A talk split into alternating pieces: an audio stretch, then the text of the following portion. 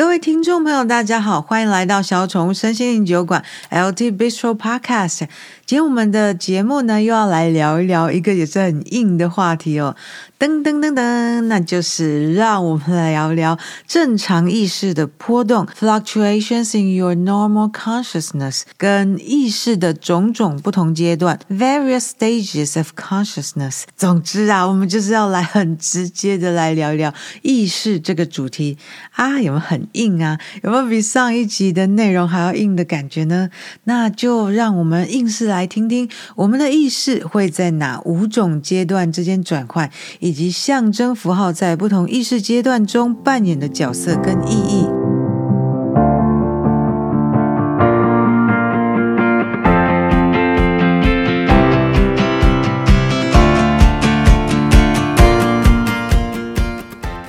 们所要谈内容呢，是在赛斯与 Jane Roberts《灵魂永生》这本书的第十八章“意识的种种阶段、象征和多重焦点 ”（Various Stages of Consciousness, Symbolism and Multiple Focus） 这一章的内容呢，感觉上是延续书里面上一章第十七章内容，也是我们节目上一集里面所讲的梦的不同阶段里面，我们的意识在那个阶段里面在做些什么。而且呢，接着再继续更仔细的探讨意识的种种不同阶段。还有啊，我们之前节目第九十五集里面谈到了很多关于象征跟符号的观念，尤其是以说法者如何利用象征符号跟影像画面来描述神的存在是一个什么样的概念，好让三次元物质实相里面的人类可以了解的这个角度呢来切入的。好，今天呢，我们也会更深入的来谈到象征。符号 symbolism 在意识里面的意义。首先呢，就让我们先来谈谈意识的波动啊。意识是什么？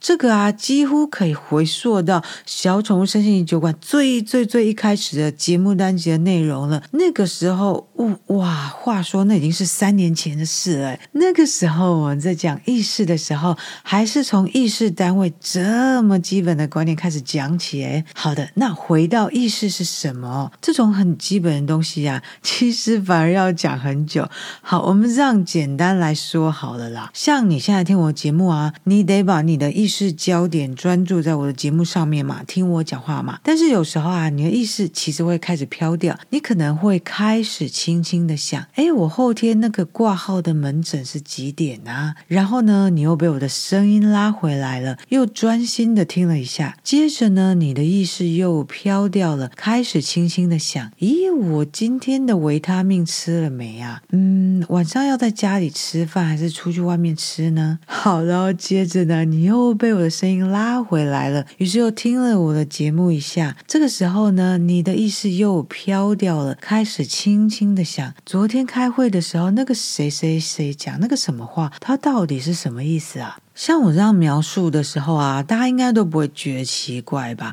而且反而是觉得很平常嘛，因为类似的状况常常发生在我们身上啊，甚至于呢，说不定每天都在发生着，不是吗？这个啊，其实就是意识的漂移，也可以说是意识的波动 （fluctuations）。你也可以呢，嗯，把意识想象作是一个聚光灯 （spotlight）。我们醒着的时候的生活就好像是一个舞台，那聚光灯呢，通常是打在舞台上的嘛。但是当我们恍神的时候，呃，我是说意识转移啦，意识漂移的时候啦，聚光灯呢就是打到别的地方去啦。那它也许是打到乐队身上去，也许是打到观众席上面了，也许呢这聚光灯不知道为什么打到天花板去了，或者是哎这个聚光灯根本就一直飘来飘去，从来没有聚焦的时候过嘛？会不会是？这样，好，好了，好了，那个回到意识的身上啊，我想啊，应该是绝大部分的人都同意说，对啊，意识真的是飘来飘去，可以一直往这里转，往那边转呢。而且呢，虽然我们好像以为我们的意识都是对准在外面的世界上，但是啊，意识也是可以转向我们的内在世界。比方说呢，如果你有在静坐冥想的话，那你也就是常常都把你的意识转向你的内在世界喽。到到目前为止啊，我们所讲的意识呢，可以统称为正常意识，因为不管它是朝向外在世界还是内在世界的，都是属于我们很容易觉知的。我们知道自己说，哦，我的意识现在专注在哪里，或者说啊，我刚分心去想我的晚餐是昨天开会的事情，那你还是知道它飘来飘去飘哪里的，所以都还是在你的正常意识范围内。我们对于我们自己的正常意识的波动是还算蛮有知觉的，只是说当它在漂移、在波动的时候，有一些是你比较有在注意的，有一些是你比较没在注意的。比方说，拿我自己做例子，我自己常会这样啊，就是当我在外面走路的时候，如果我边走边想事情，其实我刚走过的路上有什么行道树、人行道上什么东西，走过什么商店，我可能都浑然不觉，就这样走过去了。因为那个时候呢，我对我的周遭环境是属于一种收缩我的注意力的范围的状态。但是呢，有可能是这样，嗯，比方说，哦，春天的时候百花盛开，那我可能在路上走动的时候，就会多去注意有哪一些花花草草，或是什么树开什么花。这个时候呢，我对我周遭环境则是处于一种扩大我的注意力的范围的状态。接下来呢，让我们来讲讲意识波动起伏的时候是什么东西跑到你的注意力范围里面。这个啊，大家可以放在心上啊，然后呢，有意识的来练习一下，这样子你就可以开始去觉察你自己的意识漂移波动的时候，到底是跑到什么样的心情、情绪、想法里头去了。比方说。啊我刚前面讲的，我有时候在路上走着走着，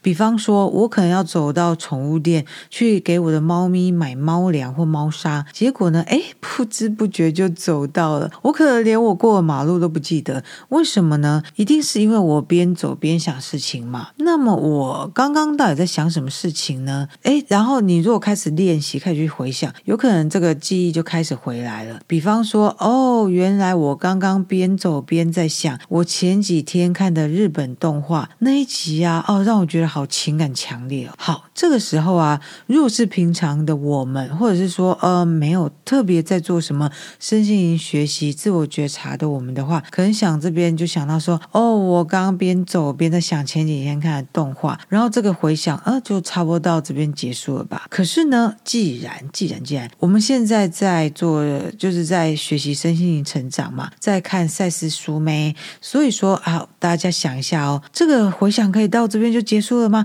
当然不行啊！赛斯老大这时候要跳出来说话喽。他说啊，你意识漂移掉啊，而在想的那个动画的那一集的故事，其实你真正在想的不是那个故事情节。那个故事的情节呢，那个让你感到情感强烈的故事情节，只是一个象征符号而已。那个故事情节是在告诉你说，你已经切换到另外一种意识状态了。你的内心世界呢，在这里面有一些事情要表达，他要表达一些感受性的东西，那些感受是没有办法用文字语言来表达的。哦，OK，好，那我这样子举例，大家有抓到赛斯老大想要表达的观念吗？OK，好，那再来呢？还有还有更进一步啊！我们前面说啊，我在走路的时候，不知不觉去想到前几天看的动画的某一集的故事情节。我其实不是真的要在我的脑袋里去重播那个故事情节，而是呢，那个故事情节是一个象征性的符号，借此表达我内心世界的某个感受。那个感受到底是什么？说真的，只有自己会知道。可是呢，这个感受它也不会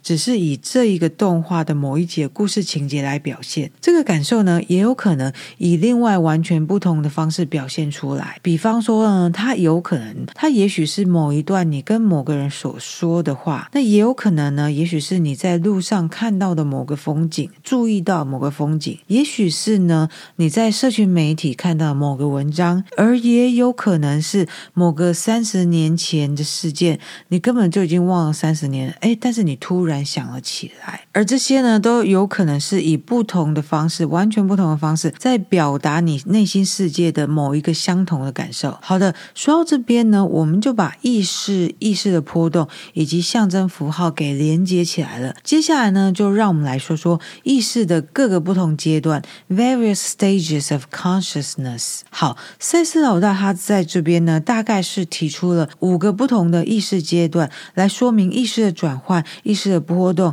以及象征性的符号在这些不同阶段里面所扮演的角色。首先呢，我们来讲讲第一个，第一个呢就是正常意识。我们刚刚前面也讲过，就是我们平常醒着的时候，我们有意识的在做什么事情、想什么事情、在专注什么事情的时候所使用的那个意识。而这个时候呢，我们对于我们的身体呢，就是嗯，哎，这样讲你可能会觉得有点奇怪哦。但是啊，在正常的意识的时候，你是认为你只有一个身体的啊啊，虾米，你刚刚说什么？我有个身体，我只有一个身体，当然啦、不啊不然嘞，难道我有两个身体吗？还是半个身体吗？怎么那么奇怪啊？好了好了，不要激动，我一开始就说了嘛，你听了可能会觉得很奇怪啊。好，我们再往下讲，你就知道为什么要强调我们在正常的意识的时候是以为自己只有一个肉身的。OK，还有啊，还要再补充说明啊，关于象征符号这部分呢，正常意识是有在使用象征符号的。那当然呢、啊，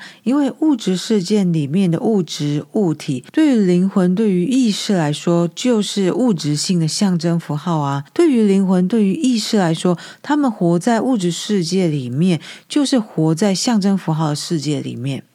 好，第二个呢是出体的意识，这个是指刚刚睡着或是即将要睡着的时候。我们节目上一集有说过嘛，这个时候我们的意识里面比较没有那么依附物质身体的那个部分的意识，会离开身体跑去别的内在宇宙，这个就是所谓的出体的意识。当然啦，有些人他有可能在清醒着的时候就出体了，那个也是出体的意识。好，那这时候呢，我要我又要再讲身体。体了哦，然后听起来可能也很奇怪哦。当你那个意识离开身体的时候，其实啊，那个意识是进入了你另外一个稍微不那么具体的身体里去了。好，听到这边你不要吓到哦。但是其实也没有那么可怕啦，是不是？因为你想想看哈，这好像也蛮有道理的。就是说，这个意识出体了嘛，去别的地方玩，跟别的出体意识或是跟别的存在体碰面的时候，哎，你也是要有个形象在嘛。那那个形象就是。跟你的肉身是一样的啊，也就是说呢，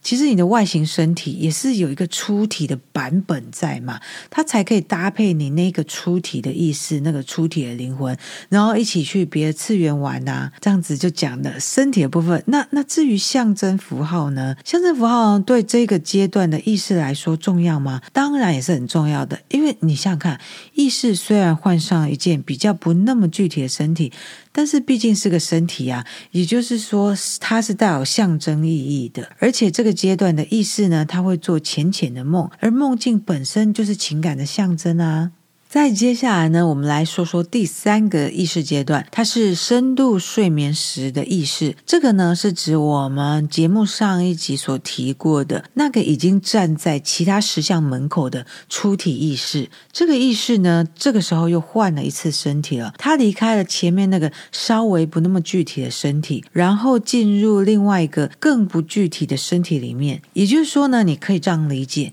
这个已经在深度睡眠时的意识，它还是。是要保有我们物质世界里面的形象嘛，所以他还是得穿上一件身体。但是呢，为了要配合，让这个意识可以更轻盈的移动、更轻盈的转移，所以这件身体衣服也得跟着调整频率，变成一件更轻盈的身体来让它穿上。那他需要使用象征符号吗？我是说，这个深度睡眠时的意识，他需要使用象征符号吗？我猜大家应该已经猜到了，Yes，是。的这个阶段的意识也是要使用象征性的，因为毕竟他虽然换上了一件更加轻盈的身体，但是身体毕竟是身体啊，只要还有那个物质实相的特征在，它就是一个象征符号的性质。而且呢，这个阶段的深度睡眠时的意识从其他实相那边回来之后，他还要把它带回来的资讯转译成为我们有办法了解的内容的话呢，他还是要靠做梦来处理的，还是要靠使用象征。符号来处理这些多次元信息的。好，再下来呢，我们就来说说第四个意识阶段，那是阿飘的意识，也就是我们所谓的肉身死后的意识阶段。这个阶段的意识呢，仍然是在使用象征符号，因为毕竟啊，哎，大家想想看嘛，阿飘长什么样子？理论上，阿飘就是长得跟生前一样样子，不是吗？那那个样子是哪来的？就照前面那两个阶段的说法，显然阿飘是穿上了一件，也许是更为轻盈，但是仍然是一个身体的样子衣服吧。而且呢，哎，我们说，就传说中嘛，阿飘可能会看到地狱啊，有可能会看到天堂。那既然你会看到这些很物质性的环境，那就表示阿飘还是在使用象征符号来表达心情，以及呢跟其他的阿飘沟通的。只是说呢，对于身处在阿飘阶段的意识，对于象征符号使用上又有了更大的自由度，也对于呢从他们心里面冒出来的象征性的回忆景象等等，可以更容易了解哦，那对他们来说是代表什么样的心情跟感受。好。最后一种呢，第五种意识阶段可以说是较高阶段的意识，或者说是灵魂的意识。这个阶段，这个阶段意识呢，其实已经不再需要象征了哦，或者是说呢，嗯，原本意识状态里面的一些象征性的现象会开始渐渐消失，变得模模糊糊的，感觉很遥远。好，这个阶段意识啊，当然也不需要身体形体了，它也离物质性的东西越来越远了。在意识的这个阶段啊，灵魂会发现他自己孤单的跟自己的感受在一起。原来周遭呢，跟心中所充满的那些象征符号跟画面都剥落了，而灵魂呢，他开始感知只有他自己才知道的庞大实相。他感受到的是直接的体验，直接的体验是什么意思呢？比方说，这个阶段的意识，这个阶段的灵魂，他感受到喜悦，他已经不需要有开心微笑的。婴儿那个画面来作为一个象征符号，来表达他所处的喜悦状态。他也不需要青青的草地上，太阳温暖的晒着，微风轻轻轻的吹拂着的这样的画面，来作为一个象征符号，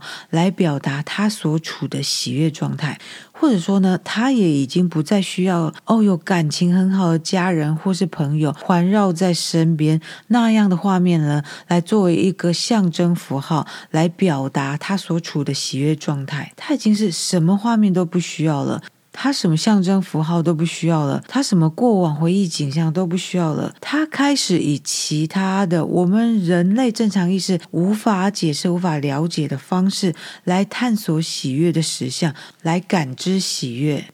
好的，这些就是呢，赛斯在这里面所提到的五个不同的意识阶段，以及物质实相里面的象征符号在其中扮演的角色跟意义。所以说啊，反过来说，如果我们想要知道我们现在是在哪一种意识阶段，我们也可以借由观察我们目前状态里面所呈现的象征，来反推说我们现在是在哪一种意识阶段中。哎，这个呢，嗯，听起来好像很有道理。但是啊，实际上要操作，可能还是得先看看赛斯是怎么更深入的解释象征的意义的。好的，那么这个部分呢，我们就留到下一集的节目再来讨论哦。好的，感谢大家今天的收听。喜欢这集节目内容的话，就请你按下节目介绍里面的赞助连接，请我喝一杯、两杯或三杯咖啡，支持我继续经营小宠物身心灵酒馆 LT Bistro Podcast。让我们共同在灵性中有所成长